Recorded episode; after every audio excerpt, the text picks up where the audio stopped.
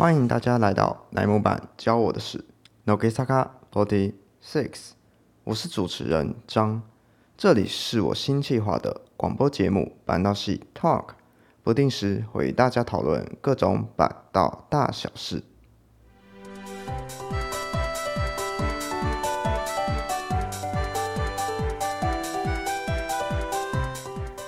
那今天这集八月二十日要来祝福的呢，是我们乃木坂 Forty Six 的第二任队长秋元真夏 Mana 当的二十八岁生日，当然也是真夏最好的姐姐喜拉喜桑的生日哦。说到真夏，大家会想到的应该是子 Q，或是五呼，或是擅长烹饪。第二代队长，很强的综艺能力，握手会的吊师，受到大家爱戴，或温柔的前辈等等等。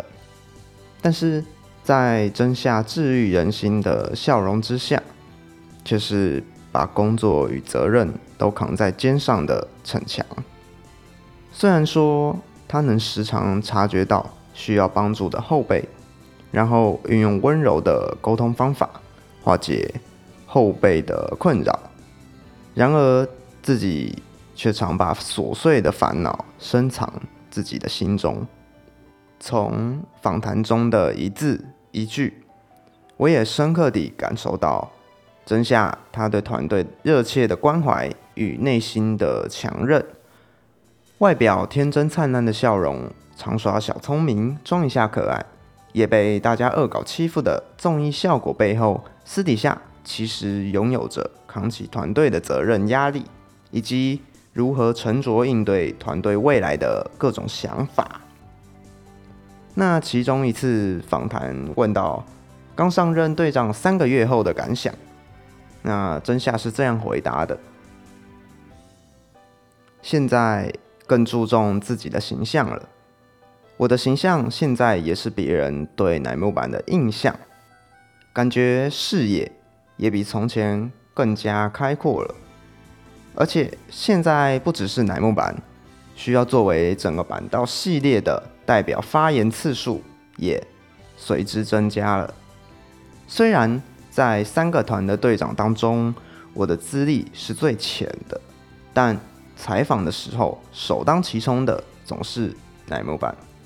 所以最近也产生了要对后辈负责的责任感。简单来说，从刚接任队长时的不安与焦虑，渐渐掌握了重心。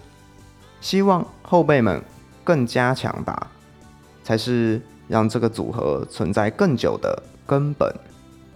再来，也希望自己能够为乃木坂奉献心力。把前辈的精神传承下去。了解完真夏的想法，就来说明一下我自己是什么时候入坑真夏推的。入坑之时大约是二零一九年的五月，原本因为奶模练的抽卡，就一直抽中真夏，那声音跟笑容也非常可爱，所以打算来考古一下。当然。搜寻出现的影片大多是乃木版终极吊师或是紫 Q 合集之类的，但是这都还没让我正式宣誓成为真夏推。最关键的一个契机，就是在二零一六年的四六 TV 当中，有一个节目是成员们的优点的真夏篇。虽然节目的前半段很搞笑。日常综艺效果拉满，但是后半段才是触动我心弦的内容。那这个节目的设计呢，是在有限时间内猜出自己的优点。那真夏他只猜中了第三点，只有一个。等到了第二点、第一点由主持人逐步揭露的时候。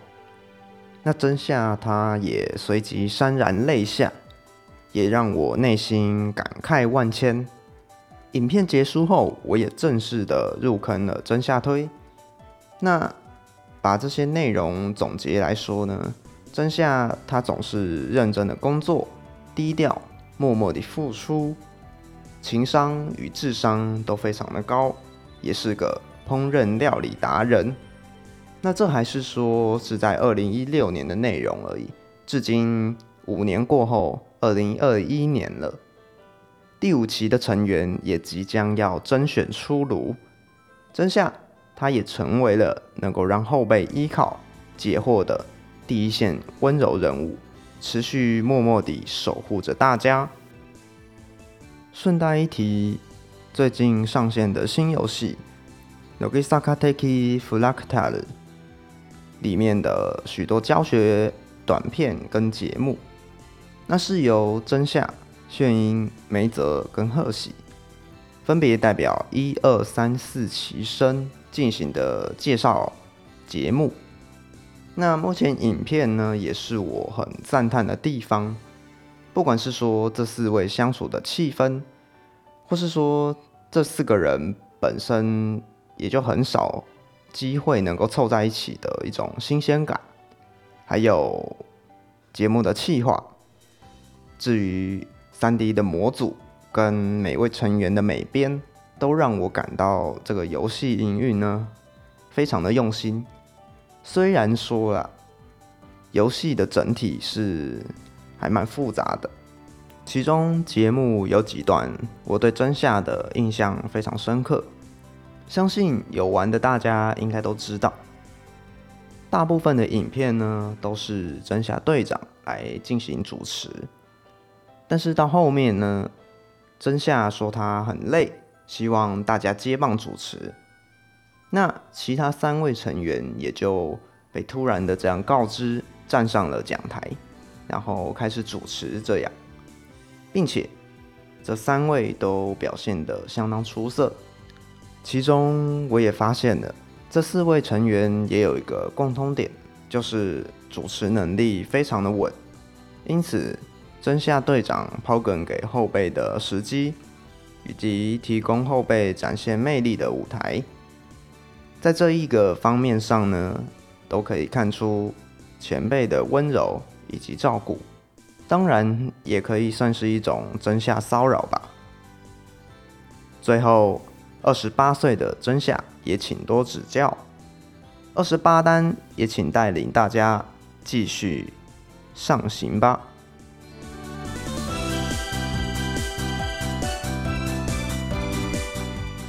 以上是这期的内容，那大家有什么其他的想法，也欢迎在我的 First Story Apple Podcasts 平台下留言。我们可以一起讨论。如果是 Spotify 跟 Apple Podcasts 的听众，记得点击关注与订阅，以免错过新节目哦。也可以帮我分享出去，追踪我的 Instagram，让更多人知道关于奶木版 Forty Six 的中文 Podcast 创作者。努力，感谢，笑容，我们下次见。